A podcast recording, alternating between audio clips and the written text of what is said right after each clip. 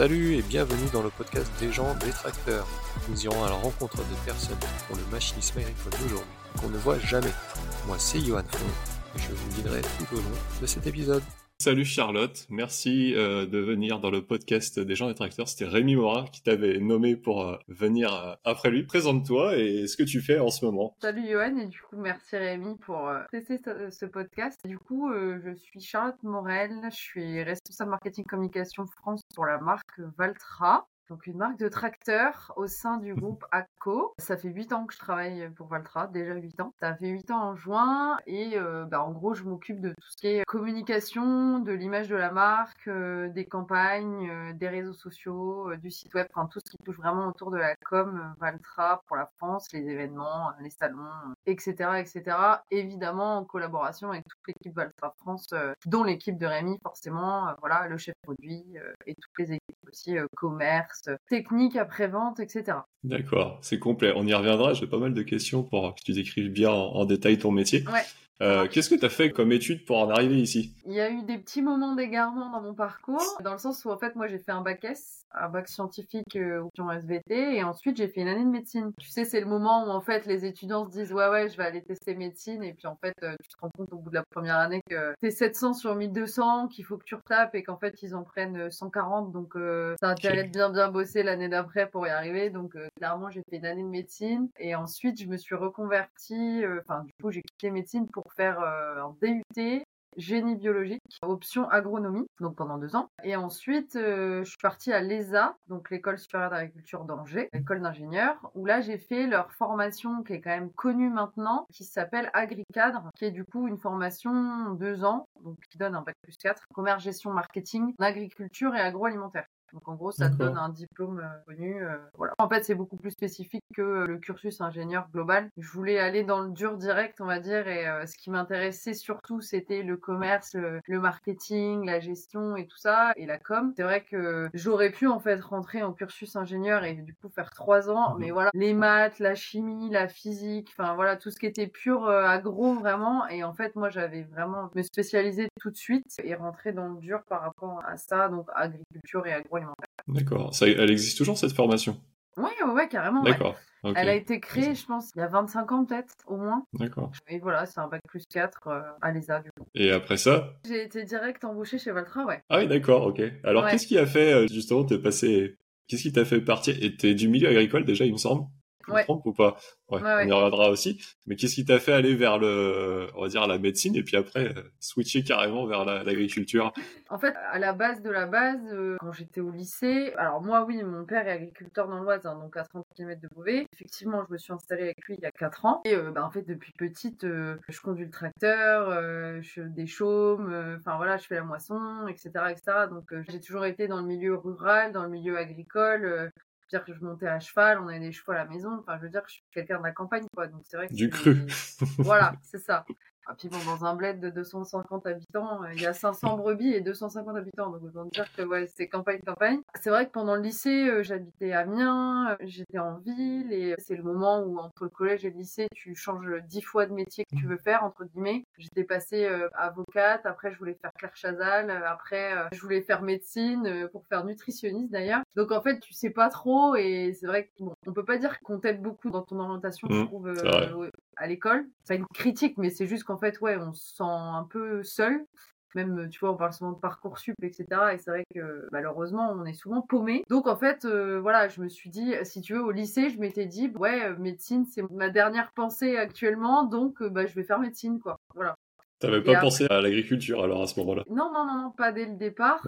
Et c'est vrai qu'après, pendant toute mon année de médecine et tout, je me suis dit, bon, bah, si j'arrête, je fais quoi? Et après, bah, je me suis dit, bah, pourquoi pas bosser en agriculture, mais plus sur euh, du commerce, du marketing, de la com, parce que c'est vrai que le monde rural, le monde agricole me plaisait quand même. Mais après, je voulais pas non plus euh, être ingénieur agronome ou bosser en COP ou des mmh. choses comme ça, tu vois, ça m'intéressait pas du tout même. Du coup, en fait, c'est comme ça que je me suis dit, bon, bah, je vais faire un DUT génie bio. Alors déjà, c'était dans la continuité de médecine parce qu'au final, euh, c'est pas que t'as les mêmes matières, mais en gros, euh, la physique, la chimie, la bio, reste scientifique, ouais. la microbio et tout, ça reste scientifique. Donc, euh, c'était un peu la même chose. Et puis après, t'as tout ce qui est agronomie, zootechnie, production végétale, production animale et tout ça, tout ça, ça s'ajoute. Et voilà. Et après, c'est là où du coup, je me suis vraiment dit, bon, ok, les plantes, les animaux, c'est bien, mais euh, moi, je préfère quand même euh, vraiment me tourner vers tout de suite le commerce, le marketing et tout. Et c'est pour ça que du coup, je suis partie, j'ai pris cette direction de l'ESA et donc de cette formation D'accord.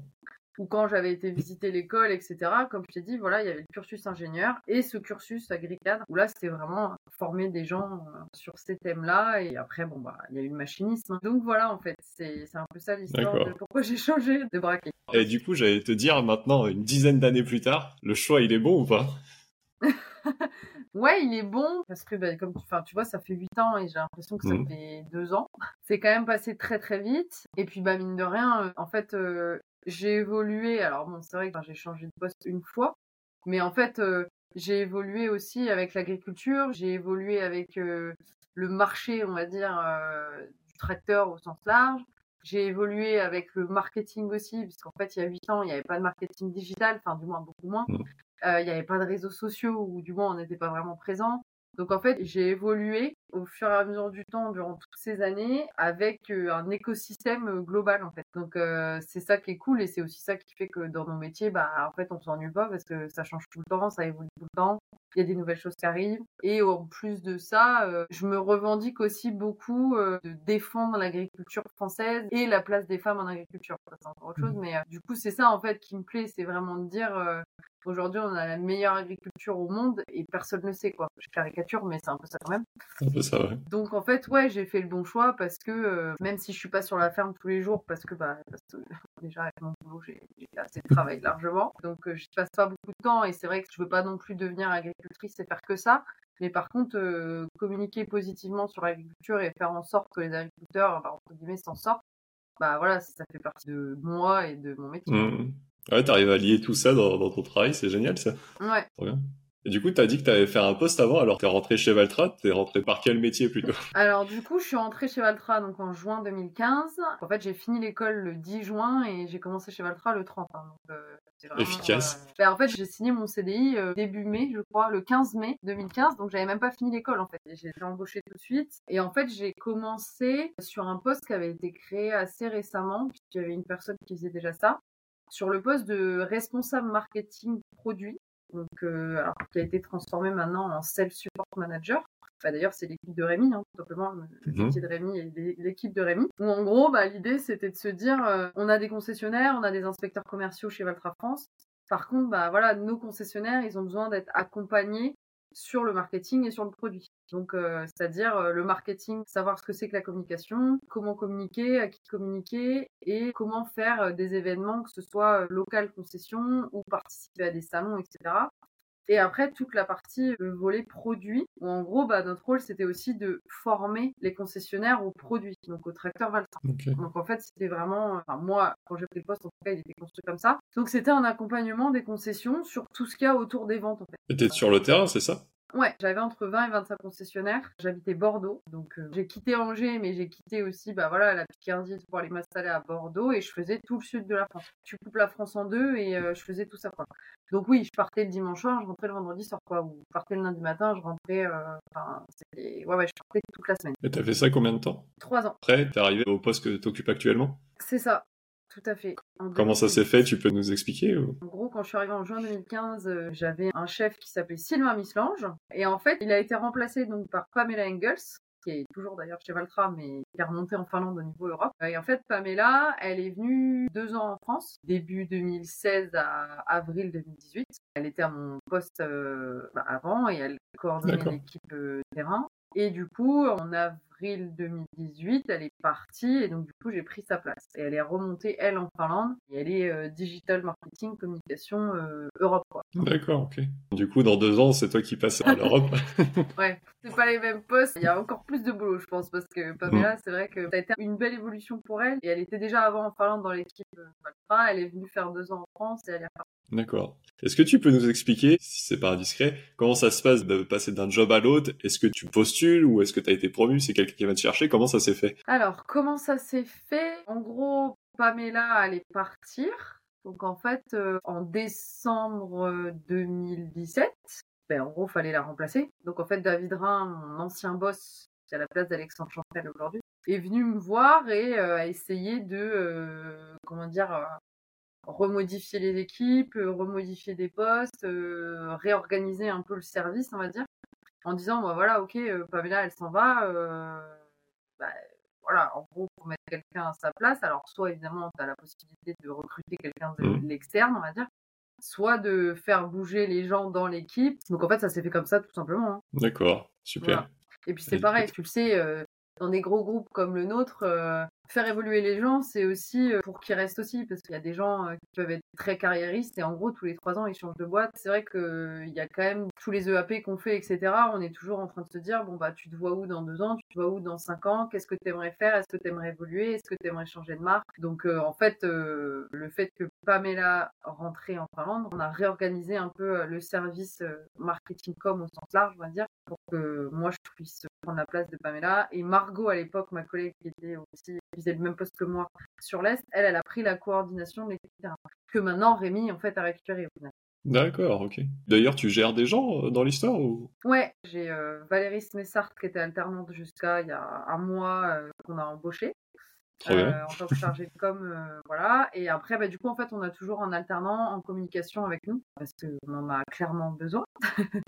Ah Aujourd'hui, un poste d'alternant chez Com, c'est un temps plein largement euh, parce que bah, la com, voilà, depuis 5 ans, ça a bien évolué quand même. Donc, rien que les réseaux sociaux, aujourd'hui, c'est un métier. Une dernière question, t'es passé de Bordeaux à... Finalement, t'es rentré à la maison pour... Ouais, parce que bon, t'es, basé à Beauvais, on l'a, on l'a pas dit, mais nous, parce qu'on connaît. Mais... Je suis basé à Beauvais, ouais, au siège à Co France c'est Valtra France du coup. Mais oui, oui, après, j'étais partie à Bordeaux parce que euh, opportunité, parce que premier job, parce que euh, j'ai découvert plein de choses dans le sud. Bon, j'ai beaucoup, beaucoup roulé. Je faisais 90 000 km à l'année, donc euh, voilà, ah, je découvrais pas mal de pays, on va dire. Mais c'est cool parce que du coup, j'ai découvert le sud que je connaissais pas mm. forcément, tu vois. Et c'est ce que je dis en fait. Ce qui est drôle, c'est que je fais souvent rire les gens quand je dis ça parce que, en fait, grâce à ce métier-là, je suis allée dans des bleds paumés au fin fond de la Corrèze ou de la Creuse ou des Landes où je serais jamais allée de ma vie parce que euh, bah, les concessions elles sont pas dans les grandes villes hein. donc euh, mmh. évidemment euh, mmh. j'ai pas beaucoup visité Toulouse, Lyon ou Montpellier par contre il y a des bleds que je connais que je pense personne ne sait qui sont sur la carte donc c'est ça qui est drôle et effectivement oui je suis remontée à Beauvais trois ans dans le sud après moi c'est vrai que je suis quand même très famille très pote et tout et être loin de ma famille comme ça voilà c'est pas facile hein. enfin clairement quand t'as tout le monde qui est là-haut, au final, bon, Bordeaux, c'est quand même à 5-6 heures de route. Donc, euh, même si je rentrais quand même de temps en temps pas mal le week-end, bon, c'était quand même pas super pratique. Donc au final, ça s'est goupillé comme ça. Entre guillemets, ça me dérangeait pas de remonter du coup, puisque de toute façon, je suis d'ici, je suis de l'Oise, je suis né à Amiens, donc euh, voilà, je suis pas perdu. Du coup, euh, ton métier actuel, et de toute façon, tu es dans tout ce qui est com et marketing finalement, pourquoi tu as choisi ce métier-là? Déjà, euh, ça a été une question d'opportunité quand j'ai pris le poste, je te dis, en 2015, parce qu'en fait, quand j'ai fait mes études, j'aimais beaucoup le marketing, la communication, enfin, ça me plaisait vraiment bien. En fait, j'ai postulé à une offre d'emploi sur matériel agricole, d'ailleurs, je croyais tellement pas en fait être rappelé ou quoi que ce soit déjà que c'est ce que je dis souvent quoi. J'étais en stage à l'époque chez Ethernet, enfin dans le groupe NGPA. Ah, d'accord. En mémoire de fin d'études. Et en fait, je cherchais sans chercher, tu vois, du boulot. Je regardais en fait les offres d'emploi euh, qu'il y avait et en gros mon rêve vraiment c'était euh, rentrer chez un tractoriste et euh, dans le machinisme agricole et faire du marketing. Et en fait, quand j'ai trouvé l'offre d'emploi sur matériel agricole, de euh, responsable marketing produit Valtra pour le sud de la France. Je me suis dit, bah, de toute façon, enfin, je vais postuler, mais euh, laisse tomber, quoi. Enfin, tu sors de l'école, t'es une fille, t'as 22 ans, enfin, 23 bientôt, t'as aucune chance, quoi. Enfin, je veux dire, euh, rentrer chez un tractoriste direct, moi, je m'étais dit, je vais peut-être déjà passer en concession, tu vois, et peut-être après, j'arriverai à monter en constructeur. Et en fait, j'ai postulé et j'ai été rappelée et euh, bah, tout s'est super bien passé avec donc David Rhin, mon ancien, mon ancien boss, enfin l'ancien patron de Valtra. Et en fait, ce qui était drôle, c'est que j'étais une des premières femmes embauchées à faire du terrain chez ACO ou même euh, chez les tractoristes au sens large. Donc en fait, c'était un peu un test hein, pour David Rhin d'embaucher une femme pour aller en concession pour faire du marketing. Autant dire qu'il y a eu des premières fois où j'ai pas été accueillie euh, avec les bras ouverts quoi. Et du coup en fait ça s'est fait hyper rapidement. Un mois en gros j'ai fait trois ou quatre entretiens et j'ai été embauchée. Du coup c'est parti comme ça voilà, ça fait 8 ans et Ouais, ça euh, ça s'est jamais arrêté, quoi. Enfin, je veux dire, euh, C'est une belle Ouais. histoire. C'est la preuve. Il faut toujours envoyer sa candidature. On sait jamais ce qui peut passer. Au pire, ils te disent non, ils te rappellent pas. Mais au mieux, paf, ils t'embauchent. Tu vois, ça Ouais. fait 8 ans que t'es là, quoi. c'est ça. Trop Mais bien. moi, c'était vraiment, tu vois, parce que euh, j'étais jeune, parce que je sortais, enfin, j'étais encore à l'école d'ailleurs, Mmh. parce que euh, c'était constructeur, parce que c'était tracteur machine. Bon, en fait, je suis arrivée à l'entretien, euh, moi, oui, je suis passionnée de bagnole et de tracteur, mais je savais pas ce que c'était qu'un moteur, une transmission, enfin, j'y Ouais, connaissais ouais. rien, tu vois. Donc, dis-toi que j'ai regardé des vidéos YouTube avant de faire mes entretiens parce que euh, oh, comment ça marche un moteur? Est-ce qu'ils vont me poser des questions de soupape, de trucs, de machin? Je vais être perdue complètement. Et puis, en fait, euh, ça a été nickel. Et après, le produit, ça s'apprend, ça s'apprend sur le Mhm. terrain. Puis, si t'aimes bien, en fait, euh, ça va vite, quoi. Ouais, exact. Ça ressemble à quoi une semaine type actuellement pour toi? Euh, alors moi déjà, mon poste actuellement, on va dire, je suis basée déjà au bureau à Beauvais, en sachant que bon, lycée sur l'année, je fais à peu près 50% de déplacements, on va dire. Entre les salons, les événements internes même euh, conseils parfois où je, me- où je vais, euh, les déplacements en Finlande, les déplacements autres, enfin tu vois, les réunions, les tout ça, euh, en gros c'est Mhm. ça. On va dire là cette semaine, pour une fois, je suis au bureau la semaine. C'était c'était pas arrivé depuis longtemps. En fait, euh, c'est hyper large. Il n'y a pas une journée qui se ressemble parce que euh, il y a beaucoup d'appels, il y a beaucoup de mails, beaucoup de réunions aussi avec la Finlande, avec le siège. Je travaille étroitement, bah, forcément, avec les équipes ici. Donc, bah, le chef produit, euh, Valérie qui est maintenant euh, chargée de com, qui est embauchée, le directeur commercial aussi, bah, pour parler euh, du business et ce qui se passe un peu. Enfin, je veux dire, il y a énormément de sujets parce que bah, c'est autant des salons de l'événementiel que des réseaux sociaux et de la communication digitale au sens large, c'est-à-dire bah, le site web, les réseaux sociaux, euh, tout ce qui est publicité. Enfin, toi et l'équipe qui vous occupez de ça. Ouais, ouais, ouais. Inscription au salon, par exemple. Mm. Le stand et tout, tout ce bazar-là. Après, t'as ouais, site internet, réseaux sociaux, les pubs, Alors. je suppose. Après, quand je dis euh, c'est mon poste, mais évidemment, euh, je le délègue à Valérie, je délègue des choses Mhm. aussi à l'équipe de Rémi parce qu'il y a des choses opérationnelles que je fais ou que je fais pas. Mais en gros, oui, c'est tout ce qui est salon, événement. Donc, événements bah, comme les lancements de produits, comme euh, les événements même autres qu'on peut faire, on va dire, euh, internes ou externes. Après, il y a toute la partie digitale, on va dire. Donc, ouais, les réseaux sociaux, la chaîne YouTube, le site web. Après, il y a toute la partie euh, logicielle ou aide d'outils à la vente euh, qu'on met à disposition de nos concessionnaires. Donc, on a une application iPad euh, où ils ont accès à une banque de données, une document, enfin, des documentations euh, Valtra. On a un intranet aussi avec euh, une plateforme de marketing direct, avec euh, le stock France qui est disponible, avec euh, pareil du marketing direct, donc papier et SMS, des commandes de goodies et de brochures, pareil, c'est internalisé dans l'intranet. Après, il y a tout ce qui est CRM. Donc, on a Salesforce en CRM. Donc, nous, notre CRM interne à Co et le CRM aussi euh, en concession. Donc, ça, pareil, tu vois, par exemple, euh, je donne un exemple tout bête, euh, les contacts qui sont déposés sur le site web via Facebook ou via euh, autre chose, ça, ça atterrit chez nous, par exemple. C'est nous qui les traitons et qui les ren- renvoyons en direct euh, dans notre CRM à nos concessionnaires, par exemple. Tout ce qui vient du web, mais aussi tout ce qui vient euh, du salon. Ensuite, tu as toute la pub, donc tout ce que je te disais, le média en gros, production vidéo, shooting euh, vidéo, Ah oui, photo, aussi. euh, D'accord. ou euh, témoignages clients, etc. Le magazine Valtra Team qui est distribué à nos clients, pareil, on, on sous-traite ou on travaille pour euh, rédiger des articles et rédiger des témoignages clients. Toute la, pareil, toute la partie euh, fournisseur, euh, prestataire. En fait, je fais tellement de choses que souvent je me perds dans ce que je dis et Mhm. tout ce que je fais. Ah, c'est déjà super large, ouais. C'est cool parce que Ouais, on ouais, y- bah, en fait, quand tu parles marketing, communication, t'imagines pas que ce soit aussi, aussi Ah large, ouais, mais ouais, ben, en fait, euh, oui, c'est pour ça que quand je dis que Valérie est embauchée et que c'est super cool, c'est que vraiment on en a besoin en fait. Il y a besoin. ouais. Après, voilà, euh, la partie newsletter client aussi, qui descend de la Finlande, mais nous, on ajoute aussi pas mal de choses de la France à destination de nos clients. Après, réseaux sociaux, j'en ai parlé, mais bon, on a quand même Facebook Mm. et Instagram, donc, euh, et je pense que tu nous suis, on est quand même hyper actifs sur les réseaux, donc euh, bah, Mm. ça prend beaucoup de Euh, Et puis après, bah, tout ce qui est stratégie de com au sens large, hein, tu as dû entendre parler, enfin, qu'on fait le co-farming tour, on fait farming reality, on fait euh, des partenariats avec plein plein de marques euh, pour aussi, bah, encore une fois, toucher plus de monde et rencontrer plus de monde. Enfin, tu vois, on a fait Black and White Tour avec Mouguin et Nokian, on fait des journées forêt avec Tesla, on a des gros partenariats grâce à Unlimited avec nos Remat, avec Tesla, euh, on a fait un partenariat biocarburant avec Alten cette année, euh, on participe à une série télévisée France TV qui vient de sortir, on a un partenariat avec eux. Ouais, Trop la série d'Ether qui passe sur France TV. En fait, ce que me disait David Rhin avant quand je suis arrivée, c'est vraiment tu es responsable de l'image de la marque en France. Donc en fait, mon objectif, c'est augmenter la notoriété de Valtra Mhm. sur la France et de faire parler de la marque Valtra au maximum de personnes possible.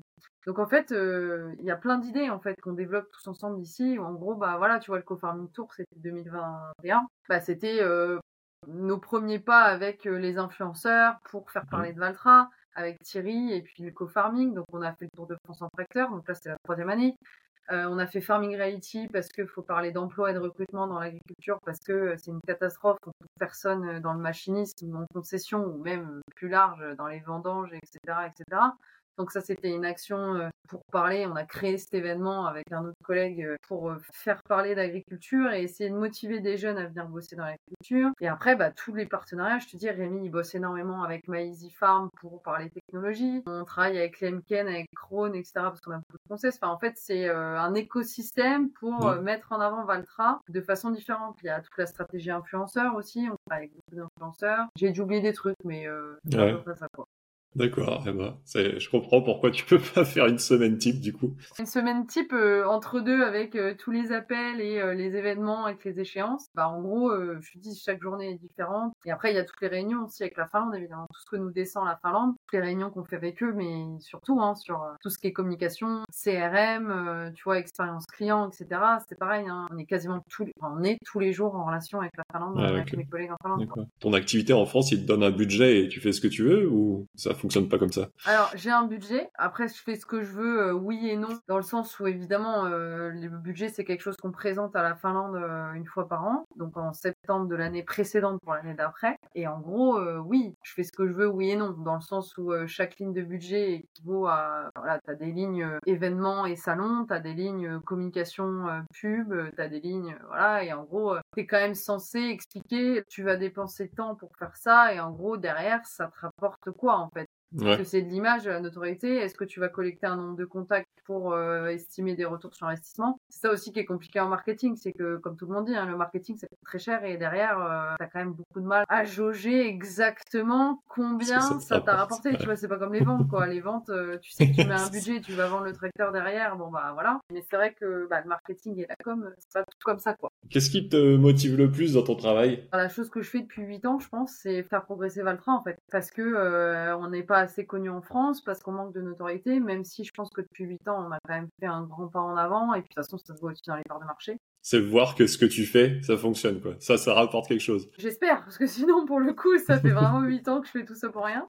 Mais euh, Bon, en tout cas, t'as la, t'as la pression quoi, parce que c'est ce que tu dis que bah écoute, ça, ça fonctionne. Ouais, parce qu'il y a aussi le fait que à Co, on fait des enquêtes d'image, si tu veux, au niveau de la Mm. France et même de l'Europe. Euh, oui, tous les trois ans, en fait, on voit qu'on progresse petit à petit en termes de notoriété spontanée ou de Mm. familiarité avec la marque. Donc, c'est que la com qu'on fait, elle a un impact et ça fait progresser la marque. Euh, alors oui, les parts de marché, bon bah ça c'est sûr que euh, c'est ce qui traduit vraiment hein, Mm. le nombre de factures, le nombre d'immatriculations. C'est la progression d'une marque par rapport aux autres sur un marché. Mais euh, derrière, bah voilà, la com et le marketing, malheureusement, tu peux pas souvent être sûr des résultats ou du moins de ta campagne que tu as faite, quel impact ça a eu. Bon bah voilà.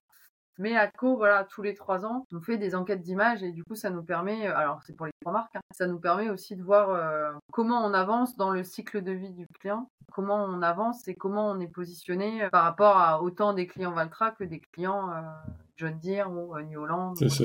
Donc ça progresse toujours et du coup, c'est ta satisfaction personnelle euh, par rapport à ton Bah, activité. personnel, euh, non, mais encore une fois, hein, c'est un travail d'équipe. hein. Je pense que l'équipe Valtra, tu verras personne dire le contraire, qu'on est une équipe petite, mais très très soudée. Et voilà, il n'y en a pas un qui se lève pas tous les matins en disant bon bah aujourd'hui, euh, on est vraiment euh, motivé plus que tout pour faire grandir cette marque qui est quand même très jeune en France, hein, puisque ça fait euh, 31 ou 32 ans, je crois qu'elle est en France, donc c'est quand même très récent ouais, par rapport à Massé ou à John Deere qui sont des marques, ça fait Mm. euh, 150 ans qu'on les connaît ici. Quoi. Vrai. Nous, c'est pas le cas. T'as encore beaucoup de personnes qui ont cette perception de- du produit Valtra ou Valmet avec le tracteur forêt robuste, euh, mais euh, qui est pas confort, qui est pas techno, euh, qui est pas ce qu'on attend aujourd'hui, on va dire, d'un produit euh, Mm. high-tech, on va dire, un truc comme ça. quoi. Le tracteur tout carré. J'ai une très vieille photo. Mon père, il en avait un. Faudrait que je, te- je la ressortirai. Je la mettrai quand je referai le montage parce que j'adore cette photo Le truc, il est dans la cour, il est, il est vraiment euh, taillé à la serpe, là, avec une, une charrue derrière, c'est trop rigolo. Du coup, c'est un Valmet, justement. C'est pour ça me fait penser à ça. Quelles sont les qualités à avoir pour connaître le succès dans un poste comme Pour moi, c'est de la motivation. C'est ce que je dis tout le temps à des gens qui vont passer des entretiens. C'est euh, t'as beau avoir n'importe quel bagage, on va dire, d'études. Si t'es motivé déjà à vouloir bosser, que t'as la motivation de te dire, ok, je vais faire bouger et ça va marcher. Déjà, ça c'est la première chose.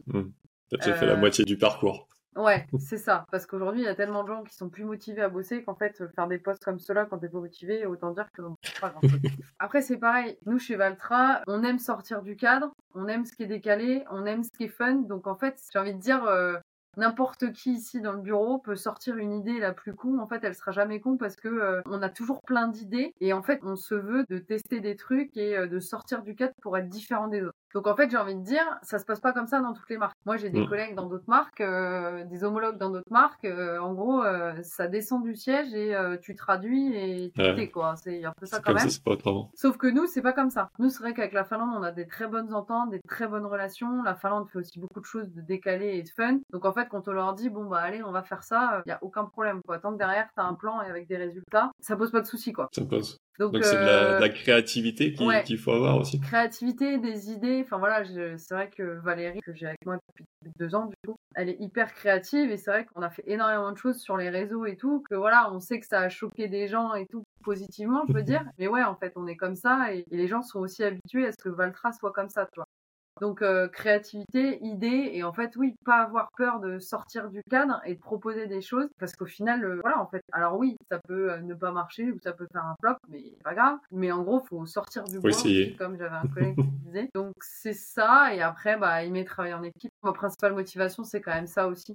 C'est le travail d'équipe parce que bah clairement je pars du principe que tout seul t'es rien, enfin tout seul t'es rien, Mm. euh, tu fais pas grand chose tout seul. Donc euh, moi je sais que pour travailler bien, j'ai besoin de bien m'entendre avec les gens et d'avoir des bonnes relations avec mes collègues. Sinon, clairement, ça marche pas. Ouais. Donc, Surtout, euh, t'es- tu disais tout à l'heure, t'es vraiment en interaction avec tout le monde. Donc ouais, si, Ouais. t'aimes bien travailler tout seul dans ton coin, c'est pas fait Non, pour toi ce genre de poste. non. Bah, du coup, non. Et puis même, de toute façon, tu vois, quand tu es en déplacement et que tu vas sur les salons, tu vois euh, 500 clients, Ouais. euh, tu vois des agris euh, de partout en France, tu vois des chefs d'entreprise qui ont 80 salariés et tu vois le petit éleveur qui a 20 hectares. euh, Enfin, je veux dire, c'est pas du tout la même chose. Mais, euh, bah oui, il faut être câblé, entre guillemets, pour s'adapter dans n'importe quelle situation, enfin, être sociable et aimer discuter avec les gens parce que, bah, sinon, euh. Voilà. Et euh, pour encore finir sur le métier, est-ce que t'as trois conseils à donner pour réussir dans ce métier pour les gens justement qui voudraient arriver dans le secteur? En fait, c'est ça, être créatif et être farmer first, donc c'est-à-dire penser au client et toujours se mettre dans la position du client quand tu réfléchis ou quand tu vas faire quelque chose. Alors, tu as le client, évidemment, l'agriculteur, tu dois aussi convaincre tes concessionnaires, parce qu'en Mhm. fait, euh, faut pas Ouais. oublier que nous, on est constructeurs, on vend des tracteurs à nos distributeurs, et donc, bah, du coup, la chaîne, elle est un peu plus longue quand même, quoi.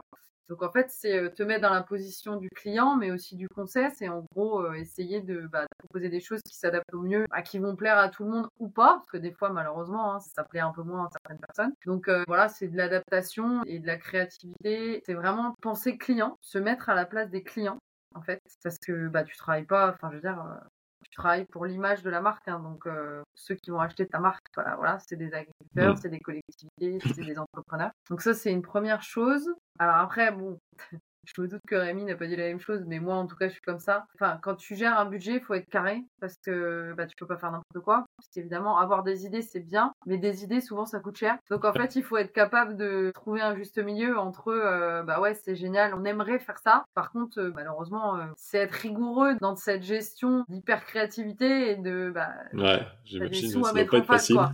Donc, être assez rigoureux et carré, voilà, dans la gestion d'un budget, dans la gestion d'échéances, etc. Parce que qui dit salon dit date de salon, donc dit échéance, donc dit euh, si tu prends euh, des prestataires pour euh, ton stand, des prestataires pour de la com, des prestataires pour tout ça, bah c'est pareil en fait. Tu travailles avec des gens qui sont pas Mhm. ton entreprise et c'est un écosystème aussi avec qui, bah, voilà, faut respecter des règles, faut respecter des dates des échéances, donc et puis des budgets aussi. Donc, donc voilà, c'est être rigoureux quand même, je pense. Ah ouais, dans ta façon de travailler un minimum. Euh, déjà donné deux, ouais. du coup. Et puis après, bah, après c'est clair que comme je disais avant, hein, euh, faut être sociable et faut pas avoir peur de parler à tout le monde, à n'importe quel interlocuteur que tu as en face de toi, quoi. Donc euh, que ce soit un agriculteur, que ce soit un concessionnaire, que ce soit un prestataire, faut être capable de s'adapter un peu à tout le monde, quoi. Et avoir des discours euh, qui collent avec tout le monde. Quoi. Donc, euh, autant avec même les équipes, hein, les équipes France, les équipes euh, Finlande, les équipes européennes, puisque évidemment on fait des Ouais. réunions aussi avec tous nos homologues euh, européens. Donc, euh, c'est du partage en fait. J'ai de l'adaptation euh, aussi en fonction des cultures, etc. S'adapter à sa clientèle, on va dire. Donc c'est être rigoureux, créatif et sociable, c'est ça? Ouais, à peu près, ouais. C'est- Je pense que c'est un bon résumé, ouais. C'est quoi du coup la stratégie que vous avez justement pour la France? Notre stratégie pour la France, c'est qu'en gros, tout ce qui descend de la Finlande, on l'utilise ou pas, parce que euh, en fait, on s'adapte au mieux à notre marché en France, en fait, parce que Mm. ce que produit la Finlande, c'est à destination d'un marché européen, mais bah, la Finlande, ça reste des Finlandais, donc en fait, il neige six mois de l'année, ils cultivent euh, six mois de l'année, le reste c'est de la forêt, donc en fait, on a chacun notre propre culture, notre propre marché, nos propres agriculteurs euh, entre guillemets, et la principale clé, je pense, pour nous, c'est encore une fois parler à tout le monde. Et comme je disais, il faut se mettre à la place du client. Donc en fait, on essaye au maximum de coller à, à nos attentes de nos agriculteurs et à du coup communiquer bah, sur ce que eux ils attendraient et en fait euh, parler avec émotion. C'est-à-dire, euh, ça je pense que Rémi a dû le dire parce que c'est son mot à lui. C'est voilà, faut parler avec le cœur et toucher les gens en fait pour qu'ils s'intéressent à ta marque. Alors comment gens- tu fais ça quoi? Ouais, ben encore une fois, c'est savoir se mettre à leur place. Ouais. C'est savoir ce qu'ils attendent d'une marque comme Valtra et c'est savoir leur parler. En fait, c'est pas que parler produit tout le temps, quoi. Tu vois, un tracteur, euh, on sait que c'est un moteur, que ça fait euh, 8 litres 4 et que ça va faire 400 chevaux. Le mec, c'est pas une nouvelle en fait. Toutes les marques, euh, Mhm. ils ont leur tracteur de 400 chevaux, machin. Nous, on va plus être voilà sur les émotions, sur l'expérience client et qui se disent à chaque fois, euh, Attends, mais c'est quoi cette pub? Où est-ce qu'ils sont allés chercher ça? Euh, Je vais aller voir ce que c'est en fait.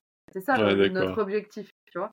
Créer un peu euh, le déclic. Et puis tu vois, euh, c'est vrai qu'avec ce qu'on a fait depuis mai là, euh, tout ce qui était euh, un peu attaquer la concurrence mais gentiment et tout ça, bah en fait euh, on nous compare maintenant en fait à Burger King quoi, parce que Burger King, Oui, euh, exact. tu vois c'est Valérie, euh, on a fait le comparatif avec Burger King et McDo parce qu'en fait bah McDo c'est le leader du marché, ils ont le plus de restaurants, ils ont le plus de chiffre d'affaires. Et en fait Burger King euh, c'est le tout petit en France, t'as pas t'as le moins de restos, fait le moins de chiffre d'affaires mais par contre, c'est celui dont on entend le plus parler, quoi. Parce que bah. Burger King, leur pub, euh, et en fait, euh, c'est quand on a commencé notre campagne de com, là, justement, sur nos, un peu nos actions commerciales, mais en jouant avec des trucs sympas, euh, qui attaquent mais sans attaquer, c'était vraiment gentil, tu vois. Et en fait, c'est les gens qui ont commencé à écrire, euh, putain, mais c'est, voilà, c'est, euh, ils osent des trucs, c'est trop drôle, enfin voilà, en fait, ça choque les gens, mais ça les fait rire, et ça, ils Mm. se disent, euh, punaise, euh, qu'est-ce qui se passe, quoi? Et est-ce que tu t'es inquiété avant d'appuyer sur le bouton pour lancer ce genre de campagne? Parce que le milieu est super petit, mais il est, il est super aussi. C'est ce que je vois de plus en plus aussi sur les réseaux, c'est que il- voilà, il y a pas trop d'attaques, il y a pas trop de vérité qui est dite. Et quand tu fais ce genre de choses, est-ce que tu t'es dit, putain merde, si on fait ça, on va se faire défoncer ou pas? Ou, ou tu t'es dit, allez, on y va, c'est bon, on est Valtra, et ils ont l'habitude. avec Rémi, Valérie euh, et tous les collègues qui ont bossé là-dessus, euh, en fait, on s'est dit, mais euh, on est Valtra, c'est drôle, on va. Enfin, clairement, on s'en fout. Alors, oui, effectivement, tu regardes tous les commentaires. Déjà, la publication, bah, notamment celle de John Deere, c'est bien parce que du coup, on a cartonné en engagement, en like, en partage, ça a été effet boule de neige, machin. Évidemment, tu regardes les commentaires, t'en as qui sont fans, qui rigolent, t'as même des pros John Deere qui l'ont partagé. Et puis de l'autre côté, t'as les pros John Deere qui nous descendent à mort et qui Ouais. nous disent non mais les petits gars euh, vous attaquez euh, au premier sur le podium blablabla puis en fait bah, quand tu regardes bah, c'est des vendeurs John Deere de concession c'est le patron de concession ou c'est le mec qui que du John Deere et quand ça photographie de Facebook c'est Mhm. John Deere Ils font leur alors job, quoi. mais et alors en fait? Tu parles de, c'était celle où on voyait la clé, c'est ça? Ouais, Ah, bien, où ouais, voyez l'ai la vu, clé avec les. John Deere en fait euh, ouais mais ce que les gens savent pas, c'est que John Deere, ils font aussi des pubs où ils citent Valtra, où ils mettent Valtra en photo. Par contre, ils les envoient en courrier chez les clients directement. Nous, on affiche publiquement. Voilà. Alors Ouais. oui, hein, ça a fait, euh, oui. T'as des conseils qui voulaient pas publier parce que euh, ah ouais non mais moi je peux pas faire ça. Euh, ouais, parce qu'en fait ils comprenaient pas le sens du truc, mais en fait on leur a expliqué gentiment que si on s'attaque pas au premier du marché, on s'attaque à qui? Ouais, c'est vrai. Ah, mais j'aime bien cette, euh, j'allais dire bold en anglais, le truc euh, couillu de dire allez on y va. Et c'est super rafraîchissant parce que pour une fois, mais une comme fois- les pure Burger King quoi, tu dis ah c'est oui. cool quoi ça. Encore une Ça fois, marche. c'est de l'attaque gentille en fait. Enfin, Mm. les slogans et tout, c'était plus drôle qu'autre chose. Enfin, en fait, et moi j'ai vu mes homologues John Deere et mes homologues New Holland et classe trois semaines après. Personne m'en a parlé en fait. Enfin, J'allais te demander si t'as eu des, des Mais gens non. euh, genre qui t'écrivent genre qu'est-ce que vous non, faites et, et au tout. Non contraire, mon boss me disait qu'il avait même croisé des, des patrons de marques euh, qui sont à sa place dans d'autres marques concurrentes et en fait qui lui ont dit putain bravo, euh, moi mes équipes marketing euh, elles disent qu'on sort pas assez du bois justement et que ça serait bien qu'on soit un peu meilleur entre guillemets quoi. Donc bon bah en fait on, on est Valtra donc on peut faire ça. Est-ce que tu penses que les autres ils vont pas faire ça par peur de se faire alpaguer par John Deere ou Mm. tu penses que tes collègues ils auraient peur justement ou inquiets de, de la réaction des autres en fait. Et en fait c'est pas ils ont peur ou inquiets de le faire, je pense c'est juste euh, est-ce qu'ils ont le droit de le faire déjà? Exact. Ouais, c'est pas dans la philosophie. C'est vrai que oui, comme vous, vous avez choisi cette philosophie-là, ça peut te permettre aussi de faire ça. Mm. C'est vrai. Ouais, ça part de là, en fait. Et en fait, juste. tu te rends compte qu'aujourd'hui, bah, les réseaux sociaux, euh, des fois, tu comprends pas trop pourquoi ça marche, pourquoi ça marche pas. Et en fait, euh, c'est pas forcément parce que tu as des commentaires euh, négatifs, positifs, machin. Tant que ça fait effet boule de neige et que t'as un max de monde qui voit ta pub, bah, en fait, c'est ça l'objectif. C'est ça Et on dit souvent dans les réseaux sociaux qu'il faut être clivant si tu veux que ça marche. Pour le coup, c'est un peu clivant. C'est peut-être exagéré, mais c'est un peu ce que vous avez Ouais. fait, quoi. Ouais, bah encore une fois, sortir du cadre, quoi. Les gens, euh, ils se disent, bah ouais, euh, il se passe quoi, c'est bizarre. Enfin, tu vois, c'est comme euh, Sommet 2019, on avait lancé la suspension pneumatique de pont avant sur la série N. Et en fait, euh, sur le sommet de l'élevage, la seule euh, labellisation que j'avais, c'était devant le tracteur, c'était un énorme mur où en fait j'avais mis un canapé parce qu'on parlait confort. Donc en fait, c'était un canapé. Et je me souviens plus, même plus du slogan, mais en gros, euh, enfin voilà, ça parlait confort, donc en fait, bah, j'ai mis un canapé. soyez assis comme dans le vôtre ou je sais plus ce que j'avais Voilà. écrit mais euh, voilà enfin puis les mecs ils sont arrivés puis ils se disent mais pourquoi il y a un canapé sur le enfin pourquoi pourquoi Ouais, c'était un vrai canapé là, quoi. non non non c'était un visuel Non, mais faux. si tu veux c'était un Oui, mur un visuel de qui faisait euh, 5 mètres par 4 tu vois enfin un truc énorme Parce gens, que tu t'attends à voir devant un tracteur. bah voilà, comme euh, le tracteur doré qu'on avait fait euh, en 2017 ou je sais plus quand c'était, comme euh, plein de choses en fait, où tu sais que ça va être pris en photo parce que les gens vont se dire Mm. mais euh, waouh. Le tracteur doré, ça me fait penser, je faisais la foire de Libramont à l'époque, il y a très longtemps, dans un autre job, et euh, j'étais tout le temps à côté du stand Valtra, et un jour, pendant toute la semaine, ils avaient un Valtra rose, mais Ah, bah oui. il, il se passait pas, mais une demi-heure sans qu'il y ait quelqu'un qui le prenne en photo, et ça marchait. L'intérieur était rose, tout était rose. Ouais, ça, ça marchait à fond. Ah bah quoi. oui, non mais c'est clair.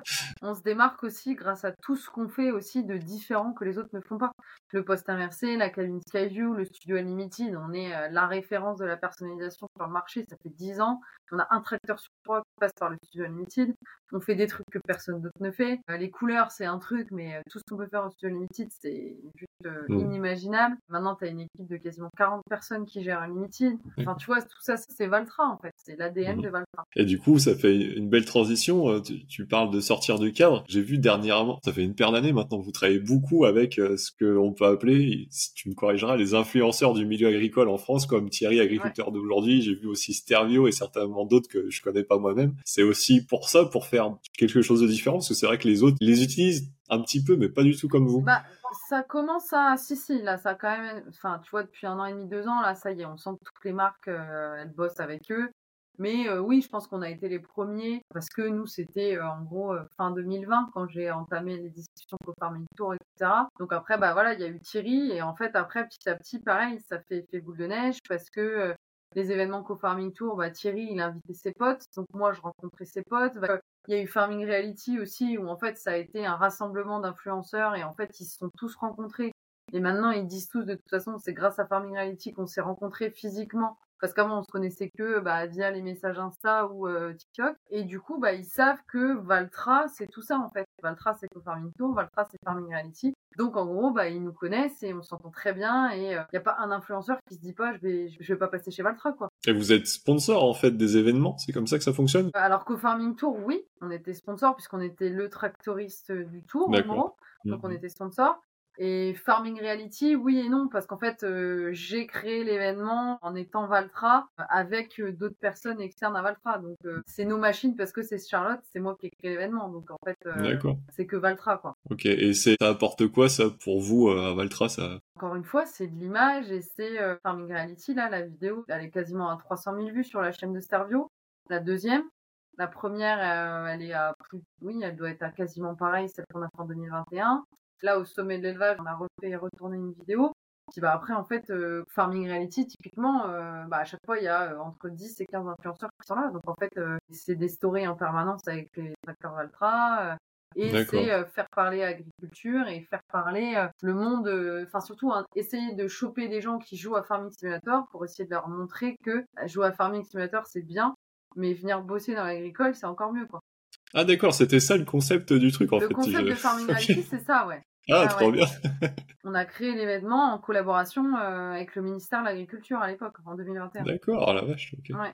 Ouais, du coup, toi, ce que tu retournes pour ta marque, c'est que ouais, elle est affichée, t'as ta notoriété et elle est visible sur le réseau, quoi. Ouais. Et puis ça multiplie. Ouais, d'accord, trop bien. Tout à fait.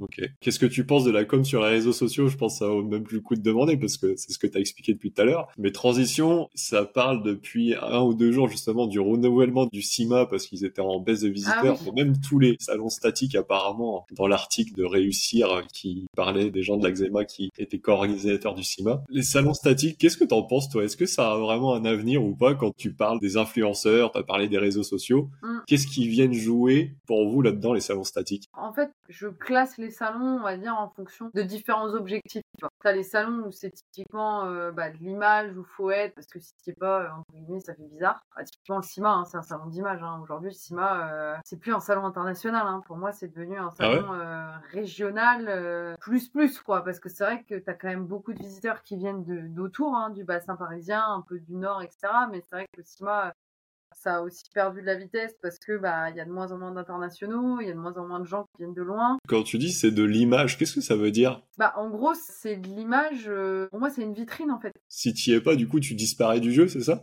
Bah si tu y es pas, c'est toujours l'histoire de bien euh, telle marque elle est pas euh, sur le salon, il doit avoir des tu sais on se dit tout le temps bah ils ont des soucis financiers euh, ah oui enfin tu vois en fait c'est c'est un peu ça qu'on se dit euh, tu vois comme au salon de l'auto euh, il y avait plus Volvo il y avait plus ci il y avait plus ça il y avait plus Ford il y avait plus enfin il y a quasiment plus personne au salon de l'auto bon c'est des décisions stratégiques aussi des groupes mais c'est vrai que le CIMA, ça reste un salon d'image où on a besoin d'avoir une vitrine et, d'être présent. Parce que, bah, comme tu dis, c'est du statique. Tu rencontres des gens, mais t'en as beaucoup. En fait, ils viennent se promener parce qu'ils sont fans de machines tu vois. C'est un peu ça le salon de CIMA aujourd'hui. Euh, les salons spécialisés, spécifiques, euh, pour moi, c'est ce qui marche le mieux. Tu vois, nous, on fait des Forexpo et Euroforest. Bah, typiquement, ah bah euh, tous les entrepreneurs forestiers, t'as pas mieux, en fait. Les mecs, c'est mm. les salons à pas louper. Donc là, tu es sûr d'avoir de la qualité, tu es sûr d'avoir les gens que tu attends de voir aussi. Parce qu'aujourd'hui, il faut pas oublier, hein, tu mets un budget dans un salon, derrière, c'est combien tu vends de tracteurs. En gros, c'est ça. Mm. C'est ça le, résultat du truc. Donc en fait, ouais, tu as vraiment ces salons spécifiques comme, euh, bah, par exemple, tu vois, salon des ETA, bon, bah, tu sais que tu vas avoir des ETA. Le Cité ou Vinitech, tu sais que c'est un salon de la viticulture, donc euh, c'est, voilà. Mais pareil, ça fait aussi un peu salon quand même euh, d'image, comme nous, tu vois, on a relancé le vidéo il y a pas longtemps, on n'en avait pas pendant 10 ans. Bon, mm. bah, c'est clair que si tu es pas, les gens vont se dire, bon, bah, en fait, Valtra, ils arrêtent définitivement le vigneron, par exemple. Tu vois, je te donne des exemples, mais euh, c'est un peu ça. Et après, nous, notre stratégie, de toute façon, sur les salons, maintenant, c'est, euh, et ça fait quand même longtemps que c'est comme ça et qu'on réfléchit comme ça, c'est euh, on y va avec les concessionnaires. Sinon, ça sert à rien. Pourquoi tu y vas avec les concessionnaires? Bah, Parce que si tu fais un salon et que tu vois des gens et que tu prends des contacts et qu'en fait le conseil il n'est pas impliqué et qu'il va jamais revoir ses gars, t'as fait le salon pour rien en fait. D'accord. Et de toute façon, il y a tellement de marques aujourd'hui qui font aussi comme ça. Mm. Tu vois, nous, sauver l'élevage, par exemple, la semaine dernière, on a 15 conseils présents et ça fait, moi, depuis 8 ans que je suis là, c'est comme ça. Nos conseils sont présents on est en support, nous, la marque, pour les, oui, les appuyer et être présent. Et évidemment, s'il y a des gens qui viennent d'autres secteurs, ben, on est capable de les accueillir. Mais par contre, c'est des conseils, ils sont chez eux, quoi. C'est leur secteur, quoi. Donc en fait, ils accueillent leurs clients, tout simplement. Nous, c'est nos clients, mais au final, il y a quand même une société de distribution entre les deux. Et ils, traitent avec le concessionnaire. Donc nous, il faut qu'on soit un support et qu'on reste un support sur ces événements-là. Il y a un avenir quand même sur le salon statique, tu penses? Tu vois, le sommet de l'élevage, c'est statique. Et tu vois, le sommet de l'élevage, c'est un salon qui prend de plus en plus de puissance. Et euh, s'il y en a bien un où on va pas arrêter, c'est celui-là, par exemple. Pour moi, aujourd'hui, un agriculteur, euh, il va attendre que le conseil il vienne lui faire essayer la machine dans son champ. Clairement, aller euh, sur un salon pour essayer un tracteur, tu passes exactement 2 minutes 30 dans la cabine. C'est peut-être pas toi qui conduis, tu sais pas ce que tu as derrière comme outil, tu sais pas la terre, tu la connais pas. Le mec, mm. euh, enfin, qu'est-ce que tu veux qu'il l'essaye en fait? C'est même pas vraiment le laisser. Alors oui, tu vois des machines travailler, etc. Et souvent c'est ça qui fait venir du monde. J'ai interviewé euh, le premier épisode que j'ai fait, la, la, personne disait justement, même les salons en démo, comme tu disais, c'est même presque inutile aussi comme le statique, parce qu'au final, les mecs, ils veulent que tu viennes chez eux avec leur tracteur, leur outil, leur terre, leurs conditions pendant voilà deux heures où ils mettent les mains dedans et après ils se disent ouais c'est bon. Mais ouais, c'est vrai. Bonne remarque.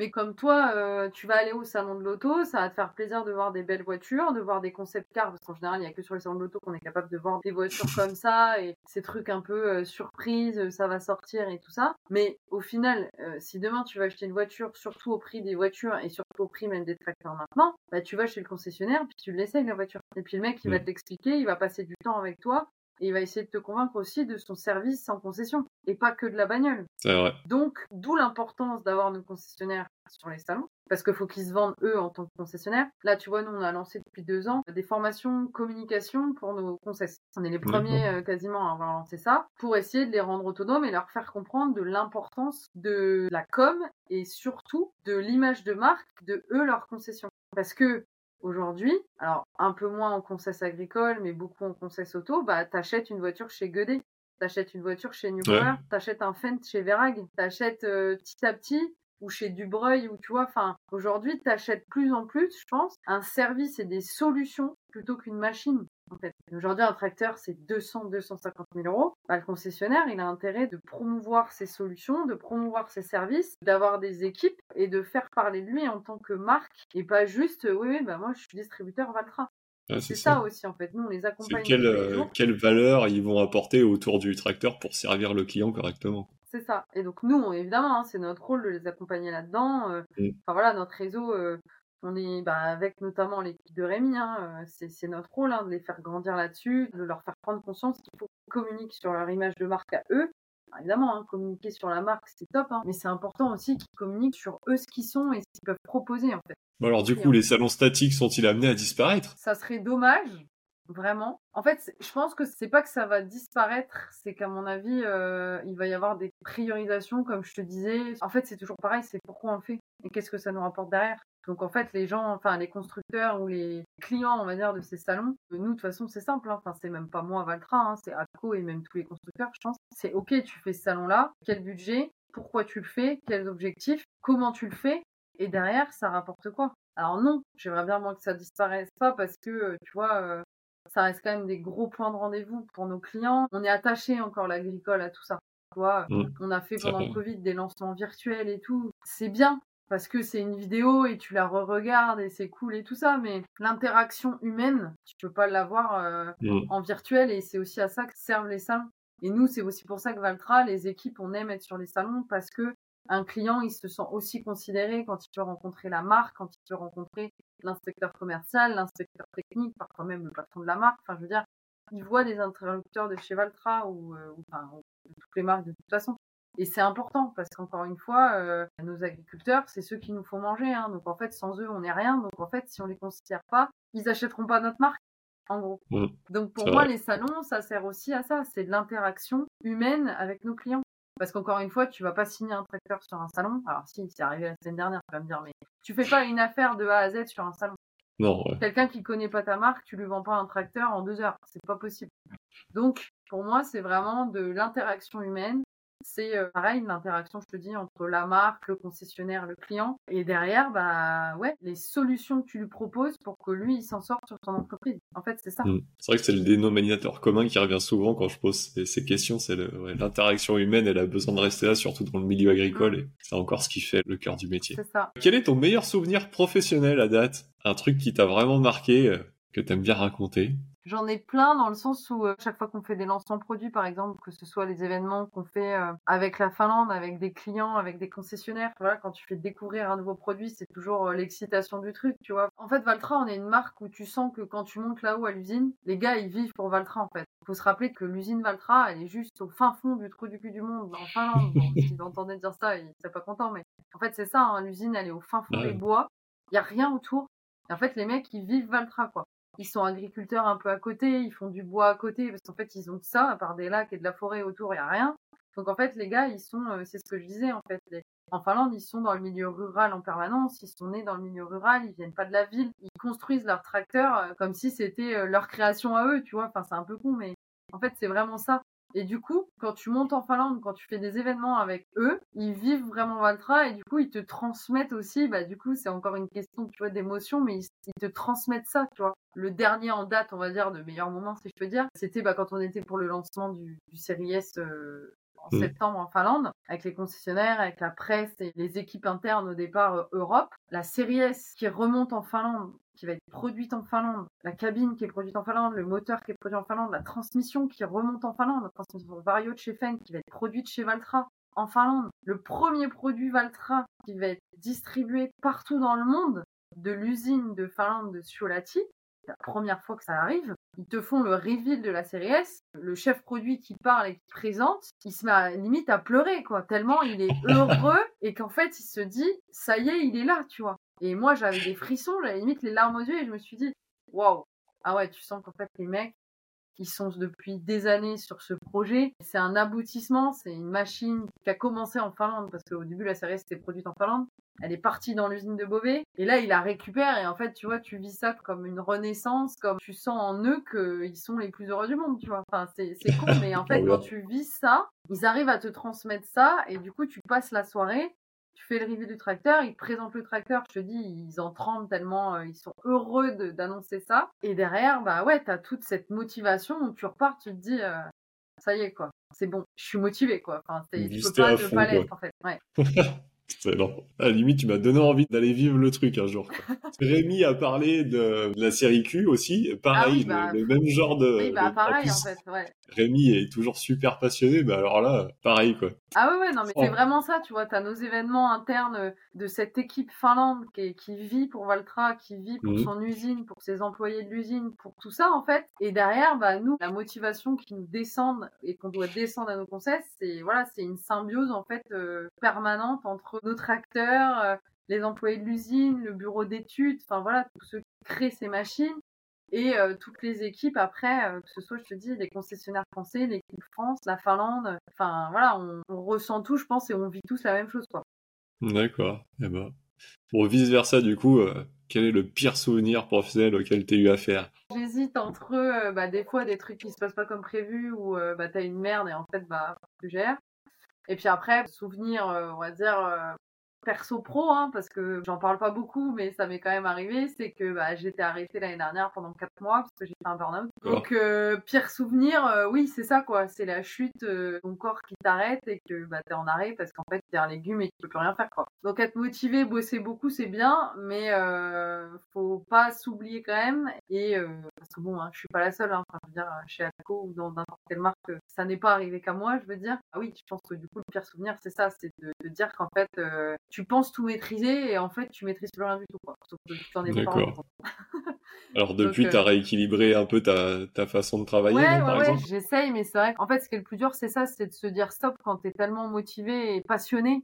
Enfin, je pense que voilà, quand tu as interrogé Rémi, euh, c'est un peu la même cas de figure que moi, c'est que Rémi, avec tous les deux, il euh, n'y a rien qui nous arrête, quoi. Enfin, en fait, Sauf que, bah, mine de rien, voilà, on est censé faire des semaines quand même avec à peu près des horaires et pas bosser la nuit et pas bosser le week-end et pas bosser machin. Et c'est vrai qu'en fait, quand t'es passionné par quelque chose, c'est dur de s'arrêter. Donc, euh, faut réussir aussi à se poser ses limites. Mmh. Parce qu'en fait, c'est un travail, mais on est tellement une famille et on aime tellement ce qu'on fait. C'est pas le boulot de quelqu'un qui aurait un travail, si on peut dire, alimentaire et qui va bosser, qui fait ses heures et puis qui en fait qui est pas passionné par ce qu'il fait et puis en fait il ah, bosse parce qu'il faut bosser, tu vois. C'est vrai que nous, euh, enfin moi ça fait 8 ans que je travaille comme ça, hein, donc c'est de la passion et en fait euh, même si t'es passionné, euh, ton cerveau il est passionné mais au bout d'un moment c'est ton corps qui te rattrape et te dit euh, là va peut-être falloir que tu te calmes quand même. Donc oui, après c'est de la réadaptation et puis bah, faire juste plus attention en fait et se mettre des limites et dire non et voilà, c'est surtout ça en fait, c'est dire non. Parce que bon Rémi, tu vois, il est comme moi et, dire non, on a du mal et comme je te disais au début en fait, être en communication, c'est aussi avoir plein d'idées. Sauf qu'en fait avoir plein d'idées c'est bien mais au bout d'un moment, on peut pas tout faire en fait. Et il faut réussir à, se dire bah non, ça on le fera peut-être plus tard mais malheureusement, on peut pas le faire cette année parce qu'encore une fois, on n'est qu'une personne sur un poste quoi.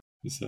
Il faut que tu gères la déception de d'avoir ton, idée pas réalisée. Déception ou frustration de se dire merde, j'aurais bien fait ça quand même. Est-ce qu'il y a un métier dans le machinisme agricole que tu voudrais jamais faire? Personnellement, euh, inspecteur technique, euh, je crois que je pourrais pas. Ça me passionne pas plus que ça, tu vois. Autant faire parler de la marque et euh, communiquer et être positif tout le temps, autant inspecteur technique, c'est souvent confronté à des problèmes, des soucis techniques, des choses comme ça. Des fois, c'est des choses que, enfin, guillemets, qu'on gère très bien, qui sont connues et qu'en gros, il y a rien de grave, ça va aller.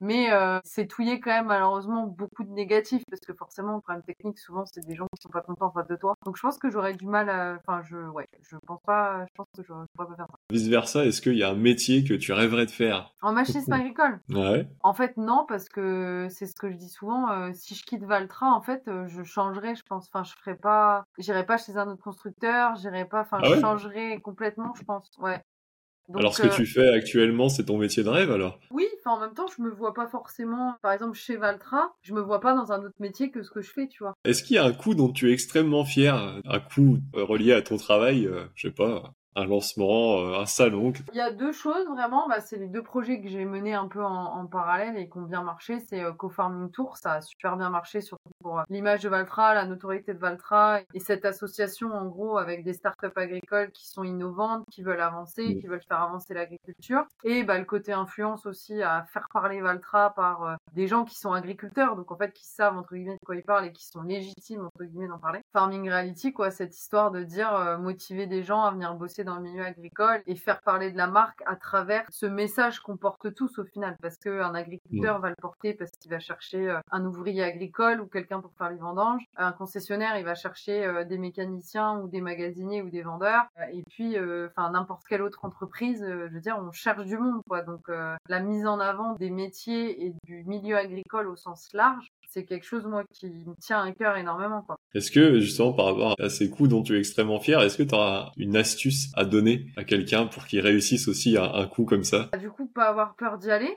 Et si tu crois dans le truc, bah faut y aller en fait. Parce que mon co-farming tour, euh, j'ai géré le projet toute seule au départ. Je me suis dit ouais bah ça peut peut-être être pas mal. Pourquoi on serait pas sponsor et on serait pas tractoriste? Après, évidemment, hein, j'ai fait valider à mon boss, j'en ai parlé dans l'équipe. Mmh. Messieurs, je l'ai porté un peu toute seule. Donc, bah, faut se dire, bah ouais, j'y vais, puis on verra bien, et puis on verra les résultats. Oser proposer et pas avoir peur, parce que, bah, de toute façon, façon, si t'as peur en com, euh, j'ai envie de te dire. Est-ce que t'as un mentor, un ou une mentor, qui t'a permis d'arriver là où tu en es aujourd'hui, qui t'a enseigné plein de choses? Moi, je dirais David Rhin. Donc déjà, c'est lui qui m'a embauché en tant que femme sur le terrain. C'était un test quand même, donc euh, fallait pas se planter. Et après, euh, ça a été mon manager pendant 4 ans et demi, comme ça. C'est grâce à lui, en fait, euh, si j'en suis là. Super, c'est bien ça. On parle beaucoup euh, d'intelligence artificielle. Est-ce que tu penses, toi, que l'IA, ça pourrait t'aider dans ton métier? Peut-être tu l'utilises déjà, d'ailleurs. Ça pourrait, mais j'ai pas le droit d'utiliser. C'est interdit par un code d'utiliser Ah d'accord, ok. Donc en fait, euh, c'est marrant parce que tu vois, c'est un sujet dont je parle souvent avec ma sœur, parce que ma sœur est aussi responsable, en gros, communication digitale dans une boîte. Et elle, son patron l'a obligé à ouvrir ChatGPT tous les matins en arrivant parce qu'en fait, euh, il voit que par ça. Et donc il s'est dit, euh, en gros, ça va faire ton taf à ta place, tu vas gagner du temps. Et donc, alors qu'elle, à la base, elle s'était dit, ouais, on va voir, mais euh, est-ce que c'est bien? Est-ce que ça fonctionne vraiment? Est-ce que ça va me donner toutes les idées? Est-ce que, enfin voilà, qu'est-ce que c'est que ce truc? Et en fait, bah elle, du coup, elle l'utilise et bah oui, ça l'aide ou pas, mais bon, voilà, c'est un outil comme un autre. Alors qu'à l'inverse, nous, dès que ChatGPT est sorti, à co, enfin à co monde, hein, c'est interdit de l'utiliser sur voilà, nos ordinateurs du boulot, sur surtout quoi, on n'a pas le droit d'utiliser l'IA. Mmh. C'est vrai qu'il y a beaucoup de grosses entreprises qui ont fait ça par peur de la confidentialité des données et tout. Mais du coup, alors bon, t'as pas le droit de l'utiliser, mais tu penses que ça pourrait t'aider? Ouais, m'aider, je sais pas, parce qu'en fait, comme je t'ai dit, les idées, elles tombent pas du ciel non plus, quoi. Enfin, c'est de la discussion entre collègues. C'est t'as vu un truc à la télé, c'est t'as vu un truc chez un concurrent, c'est t'as vu un truc en automobile il y a un client qui t'a parlé de ça. Enfin, tu vois, c'est vraiment, c'est plus de l'humain que de la technologie pour moi. Par contre, oui, c'est un gain de temps, je pense. Tu vois, rien qu'en traduction et tout, mmh. ou en rédaction de, choses, ou tu vois, tourner des phrases dans un autre sens. Enfin, je veux dire, tu passes du temps, tu vois, à traduire et, et créer des communiqués de presse, par exemple. Ça pourrait aider dans gagner du temps, optimiser ton temps à faire des tâches qui sont un peu barbantes dans le sens où, euh, oui, clairement, traduire un texte et euh, modifier quelques mots pour que ça soit plus cool ou plus strict, euh, je pense que ça, pour le coup, ça pourrait aider. ou chercher des infos sur quelque chose, tu tapes une phrase, boum, ça te donne des infos. En fait, j'ai envie de te dire, je l'utilise pas, donc j'ai beaucoup de mal maintenant à savoir depuis quelques mois qui fait quoi avec ça en fait. C'est vrai que ma sœur, j'en parle plus trop, mais je sais même pas ce qu'elle fait vraiment avec. Est-ce que ça lui écrit tous ses wordings euh, Instagram, TikTok, je sais pas quoi? Est-ce que euh, ça lui fait ses trades? Enfin, en fait, je sais même pas comment les gens vraiment s'en servent parce que, en fait, je m'en sers pas. Du coup, j'ai du mal à me rendre compte. Qu'est-ce qui manque au machinisme agricole? Ça, c'est une de mes nouvelles questions. Je suis, j'ai demandé ça. J'aimerais dire du monde. Du monde, ouais. Non, mais dans le vous, vous avez des, des offres d'emploi toujours ouvertes. Vous galérez à recruter Alors, toujours? Oui, on galère à recruter, ça c'est sûr. Et après, euh, on a plus tendance à vouloir réduire les équipes parce que, bah voilà, il suffit que le marché se tende un peu. Il suffit, mm. on fait partie d'un groupe financier, tu vois. Donc c'est vrai que les équipes ont plus tendance à diminuer, on va dire, qu'à augmenter. Je te dis ça dans le sens où non, on ouvre des postes et on crée des postes parce qu'il y a des nouveaux domaines en fait qui n'existaient pas avant. Donc en fait, il faut bien qu'il y ait des personnes pour faire, euh, tu vois, par exemple, tout ce qui est euh, CRM, digitalisation, expérience client. Euh, oui, mmh. on recrute plein de monde parce qu'en fait, c'est quelque chose de nouveau. Il y a dix ans, ça n'existait pas. Donc forcément, il y a des postes de créer pour tout ça. Mais, tu vois, là, notamment en com, l'embauche de Valérie, oui, on en a besoin en fait. Parce qu'au bout d'un moment, il faut savoir, c'est soit on fait de la com et on arrête d'avoir des idées et on suit ce que la Finlande fait. Et en gros, bah ouais, je peux être toute seule, entre guillemets, et je traduis tout, je cherche pas d'idées, je fais pas de veille et en gros, on décolle pas en termes d'image et de notoriété. Enfin, on décolle pas moins vite ou on fait moins de choses qui sont impactantes, si tu veux. Et du coup, on sert moins aussi le client. Soit, bah voilà, ok, on a plein d'idées, on essaye de développer, on essaye de sortir du cadre, on essaye de prendre des parts de marché. Et là, ouais, il faut un minimum de personnes et il faut des équipes. Et je pense que il y a des constructeurs. Enfin, tu vois, quand je vois qu'en automobile, par exemple, tu as des concessionnaires, des gros groupes de concessions, ils ont des services marketing avec 15 personnes. Ah Dans une concession, le décalage, en fait, une fois, j'avais un mec qui était directeur marketing d'un gros groupe de concessionnaires euh, auto. Le mec me dit, ouais, ouais ben, moi, j'ai 15 personnes, j'ai trois pôles, euh, CRM, euh, comme digital et machin. non, non, mais moi, je suis toute seule. Enfin, j'ai un alternant, mais voilà. D'accord. Ah, je comprends. Le, après, je dis pas oui, ça manque de monde. Je dis pas que c'est comme ça chez tout le monde, mais euh, en fait, si tu veux, euh, le marketing et la com a beaucoup évolué. Tu vois, avant, enfin moi, il y a 5 ans, quand je suis arrivée, on n'avait que Facebook, on n'avait pas YouTube et Insta, on n'avait pas de. CRM, enfin, on commençait à en, utiliser un. Le site web, euh, on faisait pas grand-chose dessus. Il y avait de la pub digitale, mais pas tant que ça quand même.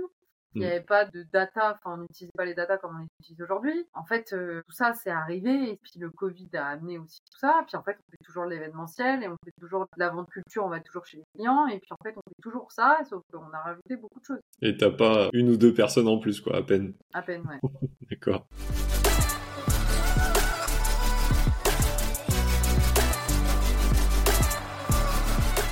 Est-ce que tu penses euh, que les utilisateurs des tracteurs Valtra et en plus, euh, tu es, un peu aussi sur une ferme, tu as un père qui est agriculteur. Est-ce que euh, les agriculteurs et les utilisateurs de tes machines, ils lisent les manuels d'utilisation? Non, mais du coup, on a eu la réponse à ça puisque on a créé, nous, euh, sur YouTube, en fait, les smart tutos. Donc, le gars, il a dans son tracteur un QR code. Et en gros, il a des vidéos explicatives qui sont hyper simples pour utiliser comme ça ou comme ça son tracteur. Et après, on avait aussi des guides de prise en main rapide où tu as toutes les bases, en gros, d'utilisation de la machine. Et après, on fait évidemment euh, tout ce qui est euh, mise en service, deuxième mise en service, technologie, etc.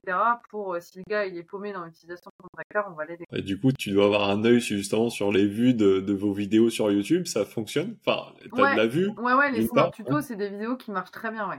Notamment parce que tu as le QR code dans les tracteurs et en plus, bah, les gens, ils vont sur Internet, euh, tapent euh, la fonctionnalité de la machine ou je sais pas, et ils vont aussi sur la vidéo. Ça paraît. Et est-ce que tu as des clients déjà qui t'en ont parlé en disant euh, ouais, je l'ai utilisé, ça m'a servi ou pas du tout? Ouais, ouais, ouais, si, si. Autant en concession que les clients. alors pas moi directement, mais mes collègues, ils entendent souvent ah bah j'ai regardé la vidéo pour me servir de ça. Oui, ça sert le client, mais aussi le concessionnaire, c'est ça Oui, des fois, oui. Des fois, les concessionnaires, ça leur permet aussi de dire ça à leurs clients et de dire bah ça existe, etc.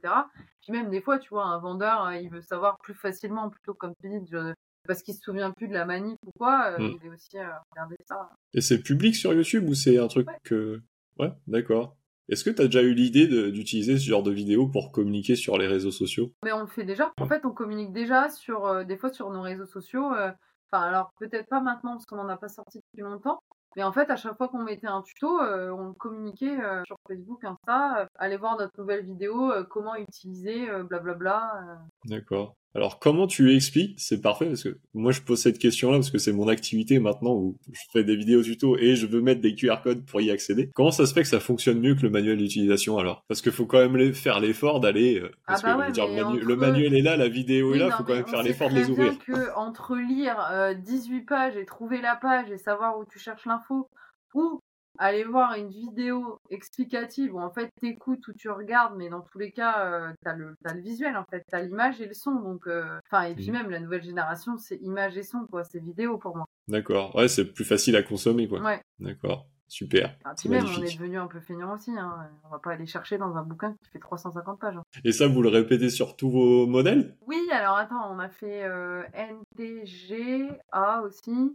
Q, ils sont pas encore sortis. Je sais plus où ça en est, ça, mais je étaient pas encore Donc oui. Ouais, mais tu vas essayer ouais, de le répéter parce que c'est un succès quoi. Ouais, et puis Et encore une fois, c'est quelque chose d'utile et qui peut servir à nos clients. Donc encore une fois, c'est de l'expérience client, quoi. C'est vous qui avez fait ça? Enfin, je veux dire, le, le marche. Oui, Valtra. France Ouais. ou... non, Ah ouais, excellent. Ça va être repris par vos collègues des autres pays ou pas? Je sais pas si ça a déjà été repris, mais en tout cas, ouais, je sais qu'on a été les seuls parce que c'est même moi qui ai demandé euh, aux gars à l'usine de coller le QR code dans les cabines. Donc, euh, Ah ouais, d'accord, c'est Ouais. fait euh, en plus. Ah, trop bien. Ok, super. Ouais, c'est nous qui avons fait le l'étiquette entre guillemets, le sticker, c'est dire bon bah vous les imprimez, vous les collez dans les Mm. cabines quoi. Ouais, je l'avais pris en photo. Tiens, toi qui es gros constructeur, et tu dois connaître les e-learning. Ah ouais bah on en fait. hein. Est-ce que les concessionnaires pour côté vente en font des e-learning? Je crois que oui. Alors les formations c'est pas géré directement par nous, c'est vraiment géré au niveau de l'ACO, mais je sais que oui il y a des formations e-learning. Après nous produits, tu vois argumentaire produit, vente et tout, on fait quand même des formations euh, physiques quoi. D'accord. Et qu'est-ce que tu penses du e-learning? Après les formations en e-learning qu'on fait c'est vraiment pas intéressant quoi. C'est pas des D'accord. sujets intéressants. Donc déjà de base euh, c'est tout ce qui Ouais, là, est, tu euh, parles, oui, d'accord. Tu parles pas pour euh, Valtra, tu parles genre les formations. Oui, non, les formations, nous, à métier Co, ou- bon, je devrais pas dire ça, mais nous, c'est beaucoup, tous les e-learning qu'on fait, en fait, c'est protection des données, cyberattaque, des trucs Ouais. comme ça.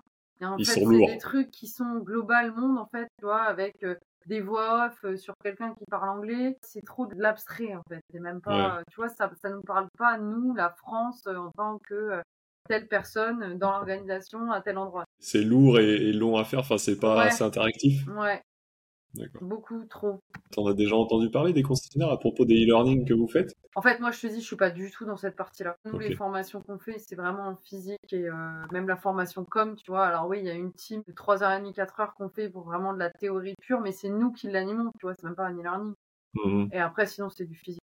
Qu'est-ce que tu dirais pour convaincre des gens à rejoindre le monde du machinisme agricole? Il y a des métiers euh, différents. euh, Enfin voilà, il y a une diversification de métiers qui est impressionnante. Il y a une évolution des métiers qui est impressionnante. Il y a toujours du boulot. Parce que ce que je disais encore des jeunes là, de la Prodema, des, des collégiens qui viennent te voir sur les salons, tu leur présentes les métiers et tout, mais en gros, euh, enfin, faut pas oublier que l'agriculture, en fait, ça s'arrêtera jamais. Parce qu'on nourrit le monde. Donc en fait, s'il y a bien un endroit où tu auras toujours du boulot, où tu sais que en fait, tu auras un salaire, tu auras un métier, tu pourras changer de métier, tu pourras évoluer, Mhm. tout ça, hyper important. Et après, ouais, la diversification, je te dis, des métiers. Enfin, la y a 50 ans, c'est pas la même qu'aujourd'hui et ce sera pas la même dans 50 ans. Et en fait, euh, t'évolues avec le monde euh, de l'agriculture et en plus, enfin, voilà, tu peux faire plein de trucs différents. Enfin, je veux dire, moi, le marketing et la com, euh, c'est ce que je disais. Demain, je pourrais aller vendre euh, des canettes de Perrier. C'est du marketing et de la com. C'est juste que c'est pas le même produit. Donc, en fait, c'est pas parce que tu es dans les tracteurs que euh, tu dois être du milieu agricole, que tu dois. Enfin, non, en fait, c'est encore une fois, c'est une motivation. C'est avoir des idées, être créatif. Et euh, voilà. Enfin, moi, je parle de mon métier, tu vois. Mais c'est vrai que c'est hyper diversifié. Aujourd'hui, euh, les même en concession agricole, aujourd'hui, t'en as, ils sont responsables technologie. Bah, en fait, enfin, presque pas dans les champs, tu vois, c'est très technique. Ça évolue tous les jours, quoi. Enfin, je veux dire, nous, les technologies, euh, c'est ce que je dis, c'est aujourd'hui, on a des tracteurs, ils sont plus technologiques qu'une Tesla, quoi. Enfin, Ouais, C'est clair. c'est ça, en fait, que les gens ne se rendent pas compte. C'est, euh, voilà, c'est clair que, bah oui, quand tu regardes L'amour est dans le pré, à part le mec de 60 ans qui vit toujours chez sa mère, arrêtez de penser que, que l'agriculture, c'est ça, quoi.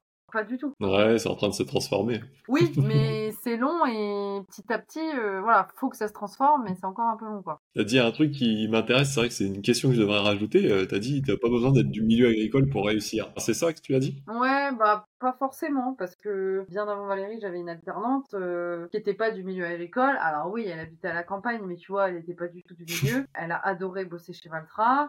Elle a adoré être dans les com, elle a adoré découvrir aussi cette clientèle-là. Et Mhm. euh, bah, au final, elle travaille aujourd'hui euh, en concession agricole. Elle est responsable marketing com du- d'une concession agricole, tu vois. Ça va pas empêcher de réussir, quoi. Non, non, non, complètement. Tu parles de... Anne Nord du Four. J'allais dire, ça me dit quelque chose, ça, en concession agricole. Ouais, ok, ouais. ouais. Donne-moi une prochaine personne que je dois interviewer. Optionnellement que je connais pas parce que ça pourrait arriver. Attends, tu, tu dois interviewer euh, Pierre Schubert de chez Nokian. D'accord, C'est le directeur commercial Europe de Nokian Tires. Ok. Est-ce que par rapport à tout ce que je t'ai demandé, est-ce que tu penses qu'il y aurait d'autres questions à rajouter qui pourraient être intéressantes pour euh, aller dans ce sens-là? Pour moi, c'est assez complet en fait. On a beaucoup échangé sur, euh, que ce soit sur le parcours, sur euh, pourquoi euh, la motivation qu'il faut avoir aussi et le milieu et tout ça. Après, t'as peut-être la question justement, c'est quelles sont vos idées pour euh, faire connaître euh, plus? Qu'est-ce qu'on pourrait faire pour attirer les gens à venir bosser dans le milieu agricole ou dans le machinisme? Est-ce qu'il faut aller euh, dans des écoles? Est-ce qu'il faut faire des événements où tu invites des jeunes? Enfin, tu vois, euh, la question c'est comment faire justement pour mettre en avant ces métiers-là, peut-être, tu vois. Exact. Du coup, par exemple, si je te pose cette question-là, c'est ce que tu as essayé de faire avec euh, l'événement Farming Reality, par Bah exemple? oui, par exemple, tu vois, c'est une un bon exemple. Ouais. Ou bah quand parfois je vais dans des écoles ou mes collègues vont dans des écoles avec des concessionnaires pour, euh, bah encore une fois, hein, faire parler des métiers, faire parler des concessions, faire parler de nos métiers à nous en tant que constructeurs, etc., etc. Ok. Et tu penses que le podcast comme ça, ça peut y participer aussi Aider un peu? Oui, alors après la question c'est comment tu cibles les gens et comment tu leur donnes envie d'écouter pour qu'ils Mm. s'intéressent. Ça c'est encore une autre histoire, mais euh, ouais. On verra. Ok. C'est bon, bah moi j'ai terminé. Je te remercie pour le temps que tu m'as accordé en tout cas. En tout cas, bonne journée. Salut. Salut à toi aussi, à bientôt.